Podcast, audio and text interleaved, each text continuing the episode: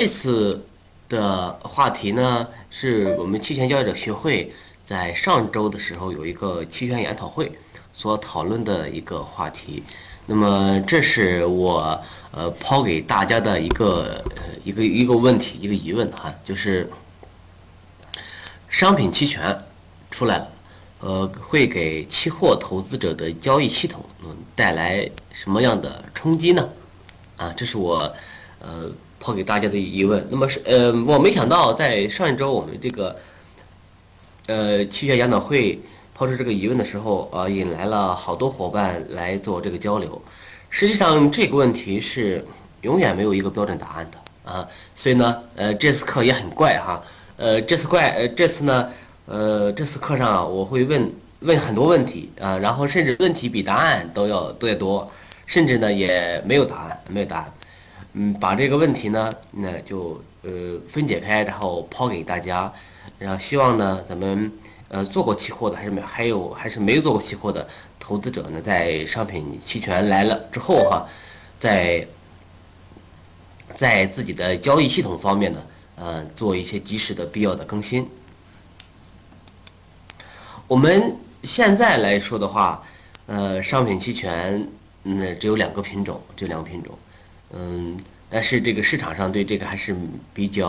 呃比较热的啊，学习的情绪也非常非常高涨。我相信大家，嗯，包括我们在座的各位，呃，学习呃商品期权、学习期权啊，不止为了商品期权。那么学习商品期权呢，也不只是为了这两个，还有更多的呃其他的期权，比如说像铜期权、黄金的期权啊等等哈，嗯。相信在以后啊，有了这个，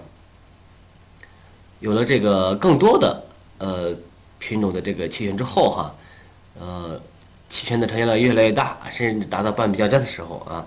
这个期权交易系统，那么这个概念会更加的突出，会会更加的热。嗯，那在这里呢，我先给大家呃提出来啊，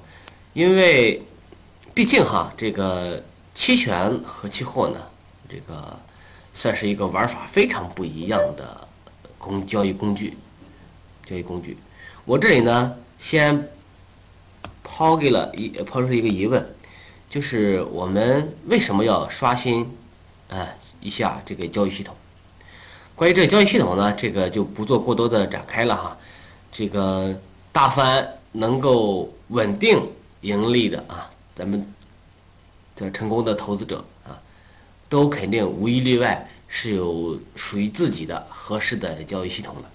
交易系统呢，呃，因人而异，因人而异。然后呢，每个人的每个人的交易系统呢，也在做一些呃进化。对，是的，刚才有朋友说，呃，这个品种这个流动性比较差，对呀。呃，是是这样子的，咱们咱们不说这两个品种，也不说暂时的流动性的原因，咱就是从呃着眼长远，对不对？着眼长远呢，看提出来这个问题。之所以啊，我们在以后的期权时代来了之后，有必要刷新咱们的交易系统，我总结有两方面的原因，两方面的原因。第一个，第一个就是期权它和期货，呃，大不一样。是在于它的非线性，非线性。期权无论它的买方还是卖方，那么它的风险、权利和义务是不对称的，那么这导致它的风险和收益是不对称的。我们无论做股票也好，做期货也好，它的风险收益都是对称的。我们拿做期货来说的话，假如你是多头，那么涨多少就赚多少，呃，这个跌多少就亏多少。呃，你的权利和义务呢？呃，权利义务呢都是呃对称的，然后风险收益呢也是对称的。而期权就不一样啊，期权站在他们买方的呃场的角度来讲，它的最大的风险是可以预先知道的啊，也是有也是有也是有限的啊，嗯，最多呢就是亏损这个权利金，然后。期权的卖方呢就不一样，他先收到权利金，但是呢，他冒冒的风险呢，啊，这个理论上来说的话，有可能是很大的，有可能是很大的。那么最根本的原因啊，就是在于买方和卖方，他这个权利和义务、这个风险和收益是不对称的，不对称。那么这种玩法啊，不对称，那么从咱们这种交易套路上来讲，它和期货上就是不一样，就是不一样，带带来很多差异。这是一个，还有一个呢，就在于多维度，多维度。咱们做呃期货呃交易哈，啊，这个无非呢就是，嗯，在期货合约价格的期货合约那这个价格的涨跌中，呃来做交易的，来这个来盈利或者亏损的。那么我们的好多的套路啊，比如加仓减仓啊，然后然后入场啊出场啊等等啊，都是考虑的。呃，价格啊，呃，价格这个维度，相对呢也有一些时间的概念，因为，呃，期货嘛，期货也有这个到期的，呃，到期日这么一说，但是这里的期货里面的时间概念还不是特别强，还不是特别强。那么在期权哈，在期权这个工具里面呢，我们说啊，呃。非常重要的影响期权价格的维度有三个：方向、时间、波动率。方向、时间、波动率。哎，我曾经在我的那个有有本书叫什么？呃，期权交易核心策略与技巧解析中的封面上，就给大家总结了两句话。第一句话呢是牛市、熊市、牛皮市都蕴含着这个投资机会。嗯，那那这是从呃标的资产的呃价格方向上啊来给大家总结的一句话。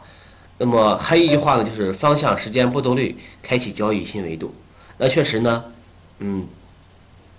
呃，除了方向之外，又多出了时间和波动率这两个维度。我们在做期权交易，绝大绝大多多数的时候呢，是在期权合约的价格本身的涨跌中去赚钱或亏钱的。那么，影响期权价格涨跌的维度呢？哈，要素有很多啊。然后总结出来呢，主要的这个维度呢，就是方向、时间、波动率。方向呢，暂且先不说。然后时间波动率这块的话，我们该怎么样去重视它呢？啊，应该说，在交在做期权交易的时候，时间和波动率这两个维度，再怎么重视都不为过。再怎么重视都不为过，因为这个凭空啊就多出来了两个维度，呃，说白了，这就导致我们我们的玩法啊，我们的传统的玩法就不能仅限于方向了，我们的以后的加仓减仓，然后入场出场啊等等这些与交易系统啊相关的概念，包括包括资金管理啊、仓位管理等等这些相关的概念，都应该在考虑时间和波动率这两个维度。以上呢就是我回答了这么一个问题啊，就是对于一个新的工具来了啊，新的工具来了，我们为什么要刷新我们的交易系统啊？有的人说这个我们我现在来说我不管它行不行啊？到现在这个是呃现在这个呃这个这个阶段的话，我们没我们暂时不管它，你你倒也相对可以，毕竟它的期权交交易量也还是有限的。但是以后如果期权的交易量啊大起来了，然后呢，嗯，期权和对应的它的标的物期货合约形成了很好的联动啊等等，这各种联动的时候。呃，如如果我们的期交易系统在还是仅限于期货，那恐怕就要吃亏了，恐怕就要吃吃。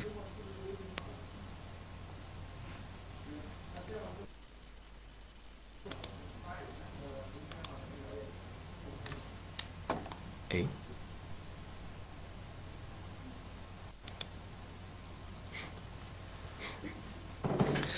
呃，下面呢开始。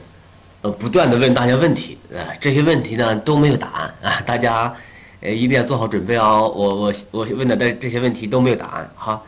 没有，至少是没有标准的答案，因为交易系统嘛，都是一个见仁见智，的一个一个一个东西啊，每个人都不一样。嗯，不管这个黑猫白猫，只要能够持续的逮到老鼠老鼠，那就是好猫，是不是？呃，首先来看策略选择框架这个问题啊，这个问题抛给大家。我们在我们在做期货的时候，嗯，策略呢可能相对来说不是那么复杂，不是不是那么复杂，无非就是我们在呃什么样的价位买，什么样的价位卖，然后买多少卖多少，对不对？买多少卖多少，啊，这这这些就是这些呃算是期货的一些交易策略吧。嗯无论是我们主观的交易，呃，基本面的交易，还是客客观的等等这些交易，都都是呃都是这么简单的期货策略。但是到了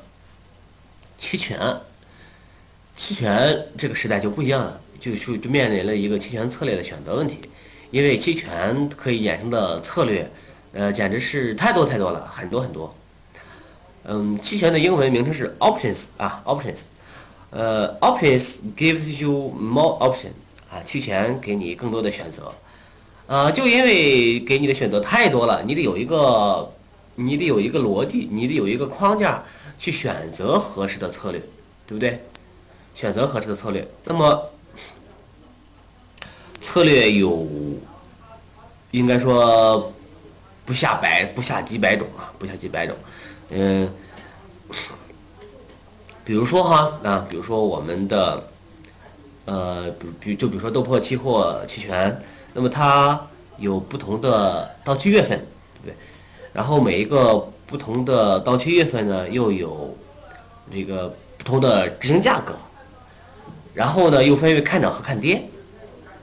呃，所以你你在做期权交易面面临选择期权的合约的时候啊，就就就就。就选择了这些将近有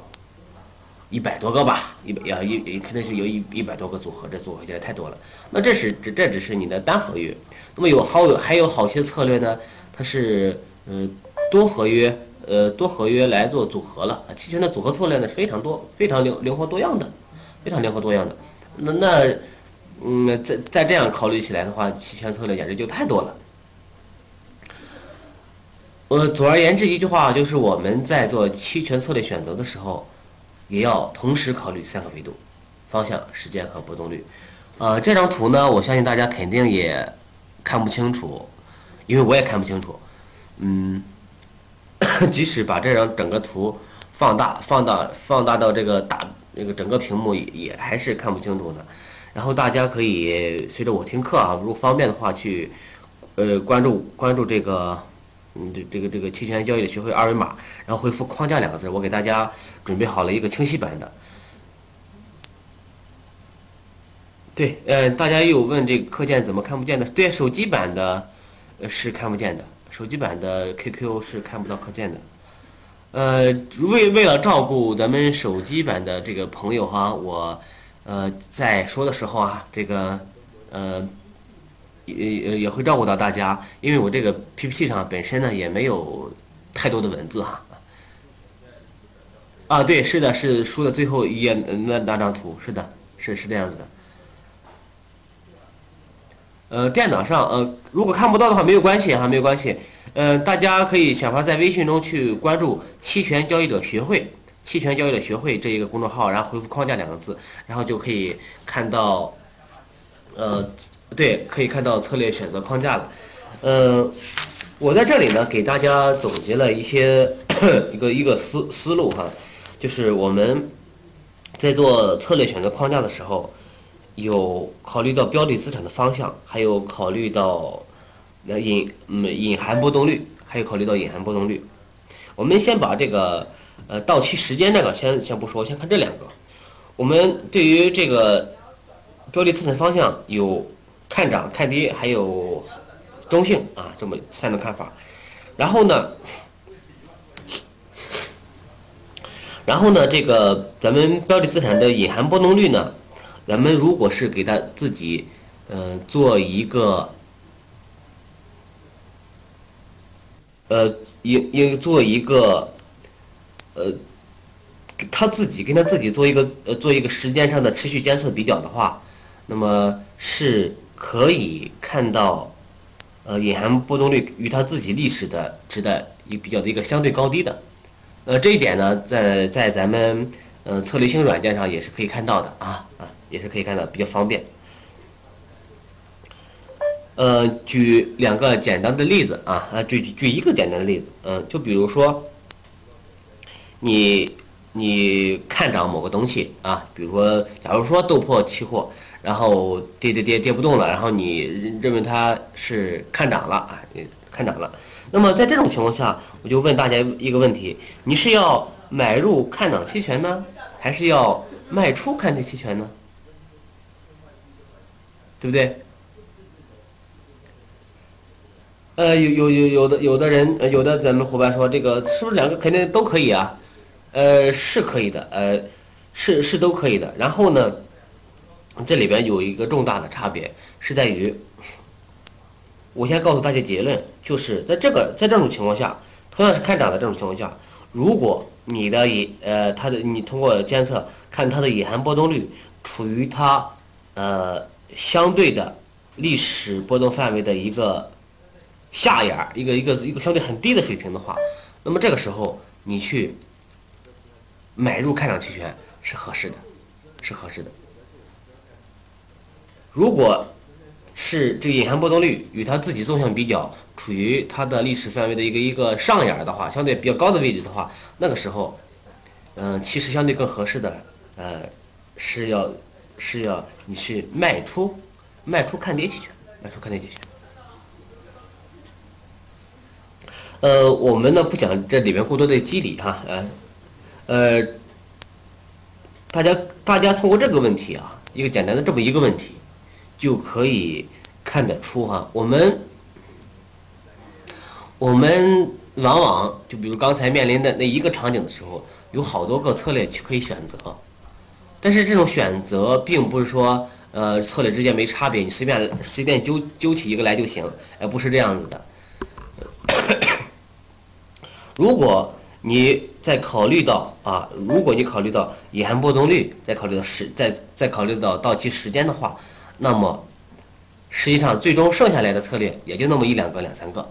剩下来的合适的、合适的这种场景的策略就那么一两个、两三两三个。就比如说，你是在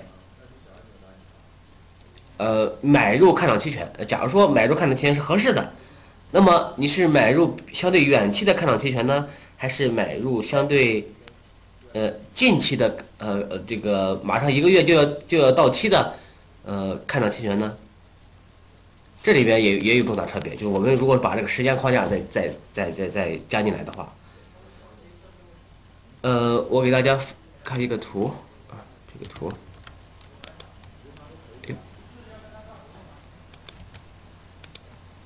那么这个图呢，是一个合约的权利金与它的剩余的有效期的，呃，这么一个关系。呃，大家可以反倒过来看，也就是说，随着有效期的，呃，有效期越越越久也越少，或者是随着这个期权的到期日的临近，